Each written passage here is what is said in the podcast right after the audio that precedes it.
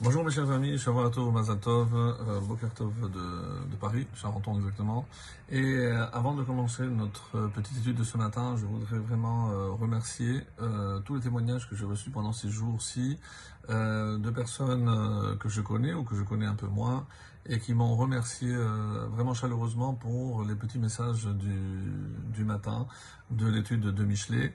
Euh, sachez donc que ça nous encourage à continuer, à préparer, savoir que, Baruch Hashem, il y a une grande écoute et que, plus que tout, que ça peut apporter, euh, pour commencer la journée, on va dire, une barre d'énergie, puisque ces paroles de sagesse sont euh, évidemment, en quelque sorte, euh, euh, une flamme, une flamme qui peut allumer notre journée nous permettre de voir la vie, de voir les choses autrement, toujours d'un bon œil et savoir, puisque le but évidemment d'étudier, c'est euh, pas uniquement la connaissance, mais d'améliorer notre comportement et savoir comment on peut devenir de meilleurs hommes, de meilleurs juifs et de meilleurs serviteurs d'Hachem. Voilà, ça c'est le petit message que je voulais partager avec vous ce matin et on continue notre étude, bien entendu. Et on est arrivé, donc toujours au chapitre 25, le verset euh, 17 Yudzaïn. Une phrase qu'on a entendue dans d'autres contextes, hein, que, vous avez certainement entendue, peut-être en ignorant que l'origine était précisément le livre de Michelet. Hokar raglecha mi. Mets rarement le pied dans la maison de ton prochain.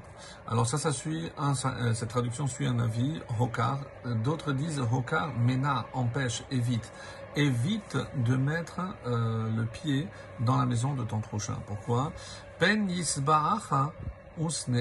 De peur qu'il en ait assez de toi, et ça c'est la meilleure traduction, puisque yisba'acha c'est se rassasier, c'est qu'il en a trop, il n'en peut plus de te voir tout le temps, et euh, lorsque tu as une raison de venir lui rendre visite, certes, mais après évidemment, ça c'est l'excès, c'est l'abus, lorsque sans raison euh, on se présente, on dérange, on gêne, on ne peut pas se considérer euh, comme le bienvenu si on sent que on dérange. Donc pen yisba'echa, qu'est-ce qui va se passer donc s'il en a assez de toi? Et qu'il finira par te haïr. Parce que il y a des gens qui manquent parfois de finesse et non seulement ils s'imposent chez les autres, mais ils imposent aussi leur point de vue. Ah, pourquoi tu as fait ça? Pourquoi tu as mis euh, cette décoration ne va pas du tout? Donc, ils ne savent pas faire preuve de, euh, de, finesse. Et euh, dans le comportement aussi, on peut imaginer qu'il est euh, très accaparant et que la femme peut-être ne, regarde pas d'un bon œil le fait que l'ami, soi-disant, de son mari se présente à tout bout de champ. Donc il faut faire extrêmement attention dans les visites, c'est ce que le conseil que nous donne ici Michelet. Et donc, Hokar Raglecha, c'est évite, évite d'abuser de la visite. Évidemment, si euh, on nous invite, qu'il faut accepter encore, comme on sait, si on sait qu'on va déranger ou autre, il faut faire extrêmement attention. Euh, Yutret, Mefit, Vecherev, Vechet, Shanun. Ça, on change de registre. Donc maintenant, on va parler de euh, justement quelqu'un euh, qui peut trahir. Comment Par la parole. Nous allons voir.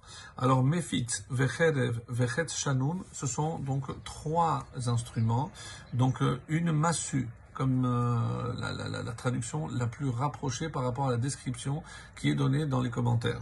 Une massue, cherev, une épée, vechet shanoun et une flèche euh, acérée, affûtée. Ish. Tel est l'homme qui parle contre son prochain un faux témoignage. Donc euh, on a déjà entendu, bien entendu, euh, ces, euh, ces propos comme quoi la parole est comparée à une épée, cherev pifiot, à double tranchant, que le lachonara c'est comme des flèches, une fois que là on a lancé, on ne peut plus rattraper. Et lorsque malheureusement on a visé, on a pour faire mal, et comment on peut faire mal à quelqu'un, surtout avec euh, un faux témoignage, en parlant et en apportant des propos euh, qui ne correspondent pas à la réalité. Donc c'est extrêmement grave. Et si Michelet ici donne des instruments de guerre, l'épée, la flèche, c'est parce que quelque part on peut tuer aussi avec la parole. Évidemment, ça on le savait. Yud de tête, le 19, Shen Ro'a Veregel Moadet. Donc une dent Ro'a, ici le commentaire dit Rawa, donc euh, qui euh, chancelle, donc qui euh, n'est pas bien fixé. Shen certains disent que c'est une dent cassée, mais c'est plus déchaussé, donc qui bouge. Veregel Moadet et un pied chancelant. Donc les deux font mal. La dent ne me laisse pas manger et le pied ne me laisse pas avancer. Mivetach boged beyom tsara. Telle est la confiance mise dans l'impie, en l'occurrence ici le traître, le jour de l'adversité. Autrement dit, je ne pourrai jamais compter sur lui quand je sais que euh, un jour j'aurai besoin de quelqu'un, mais que cette personne n'est pas de confiance, c'est comme euh, essayer de mâcher un aliment avec une dent évidemment qui est sur le point de tomber, de tomber pardon, ou essayer de monter ou descendre des escaliers avec une jambe qui ne nous tient pas. Donc on sait qu'inévitablement on va tomber. Donc s'entourer de personnes de confiance, s'entourer de gens sur qui on peut compter et que Be'ezrat Hashem, Arur Hagev el évidemment qui ne font pas compter sur l'homme, Baruch Hagev el Bashem, béni soit l'homme qui place sa confiance toujours en Akadosh Baruch Excellente journée, excellente semaine, Shavuot Tov